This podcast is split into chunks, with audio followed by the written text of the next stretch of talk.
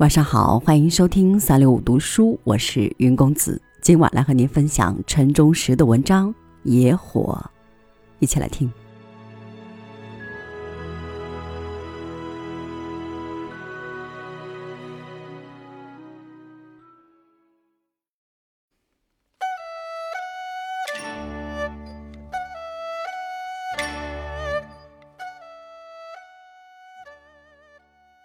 天寒风急，风沙金面，高下如雨，地坚如石。北梁子上正展开一场挖坑填的大战。这地方是一个山岗，四面都没有屏障。从八达岭上扫下来的狂风，以惊人的力量和速度扑向这里，把人们吹得像水上的浮萍。而挖坑的活儿也十分艰苦，地面上松松的一层浮土，几镐刨下去就露出了胶泥。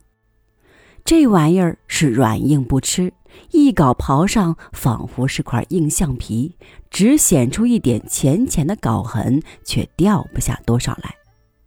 刨不了几下，人们的手就给震出了血，有的人连虎口都给震裂了。往年在这数九寒天，人们早已停了地里的活儿，待在家里的热炕头上搓搓棒子，干些轻活儿，等着过春节吃饺子了。最多也不过是到山上去打上几次柴，准备过春节的时候烧。这当然也不是什么重活儿。真没有想到，今年在这样的时候，在这样的天气中，来到这样一个地方，干这样。扎手的活儿，可是那过去的老黄历一点儿也没有影响他们的情绪，他们个个精神抖擞，干劲儿冲天。在飞沙走石中，他们沉着勇猛，身上的热气顶住了寒气，手下的镐声压住了风声，一团热烈紧张的气氛直冲九霄。蓦地，不知是谁喊了一声：“野火！”是的，是野火，在远处的山路上腾起一股浓烟，被大风吹得摇摇晃晃。最初并不大，但很快就扩散开来，有的地方还隐隐约约的露出了火苗。在烟火特别浓厚的地方，隐隐绰绰的看到有人在努力扑打。但是风助火势，火仗风威，被烧的地面越来越大。没有着火的地方是一片枯黄色，着过了火则是一片黑色，仿佛有人在那里铺开了一张黑色的地毯，地毯边上镶着金边。只见金边迅速的扩大，转眼半个山路就给这地毯铺满了。这当然引起人们的注意，人们边刨地边瞭望，指指点点，交换着意见。一个人说：“这火下了山岗了。”过了一会儿，又有人说：“这火爬上另一个山岗了。”再隔一会儿，又有人说：“这火快到山沟了。”他们以为沟会把火挡住，所以谁也没有动。仍然边刨地边瞭望，指指点点，交换着意见。忽然，不知谁喊了一声：“火已经过了山沟。”大家立刻一愣，原来过了沟就是一片苹果园。野火烧山草，这是比较常见的事，但是让野火烧掉人民的财富，却是不允许的。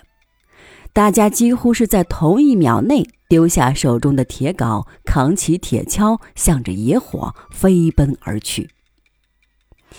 地势是忽高忽低、崎岖不平的，还不知道有多少山沟、多少沙滩。地边上、沟边上又长满了个针，浑身是刺，在那里等候着人们。衣服碰上。会被撕破，手碰上会被扎伤，可是这一群扛铁锹的人却不管这一切，他们像是空中的飞将，跨涧越沟，来到了着火的地方。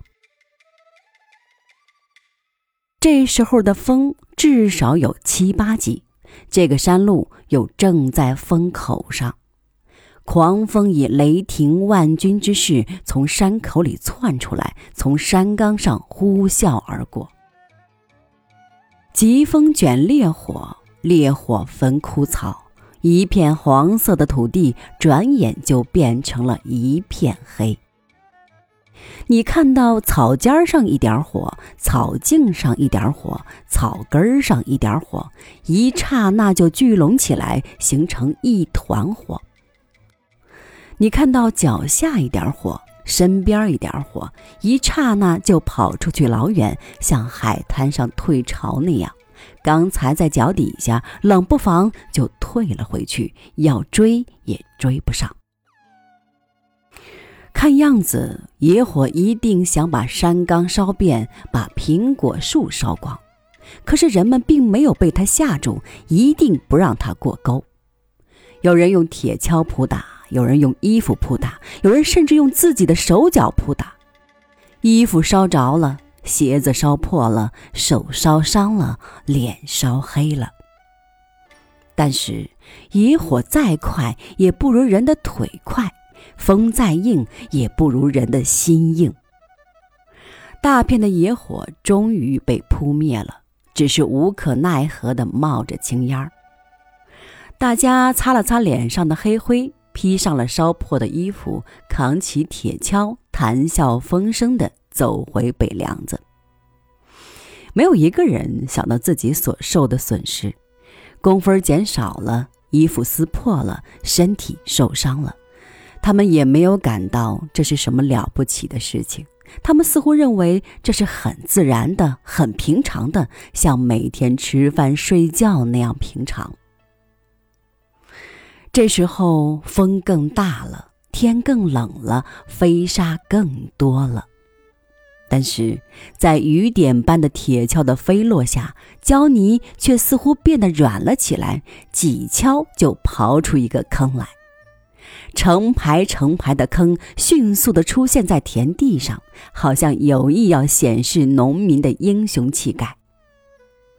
同我共同劳动的这些农民，我应该说是非常熟悉的。我知道他们的姓名、爱好，也曾在他们家里吃过饭。平常日子，我并没有感觉到他们身上有什么特异之处。可是今天，他们的形象在我眼内高大了起来。我想起毛主席的一句诗：“遍地英雄下夕烟。”我眼前站着这样一群老实朴素的农民，不正是遍地英雄吗？